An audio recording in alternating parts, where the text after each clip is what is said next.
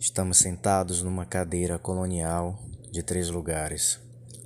O furtivo tamanho das coisas do mundo, pele com pele, acaba por nos unir. Nada parece que acontece, nada importa mais do quando. Estamos perdidos e acordados agora.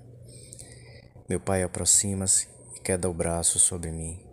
Resgata na distância da morte canção, a mesma que meu avô cantara para ele e que passou para mim como a única herança. Canta de novo, filho, canta. Nunca escrevi um poema.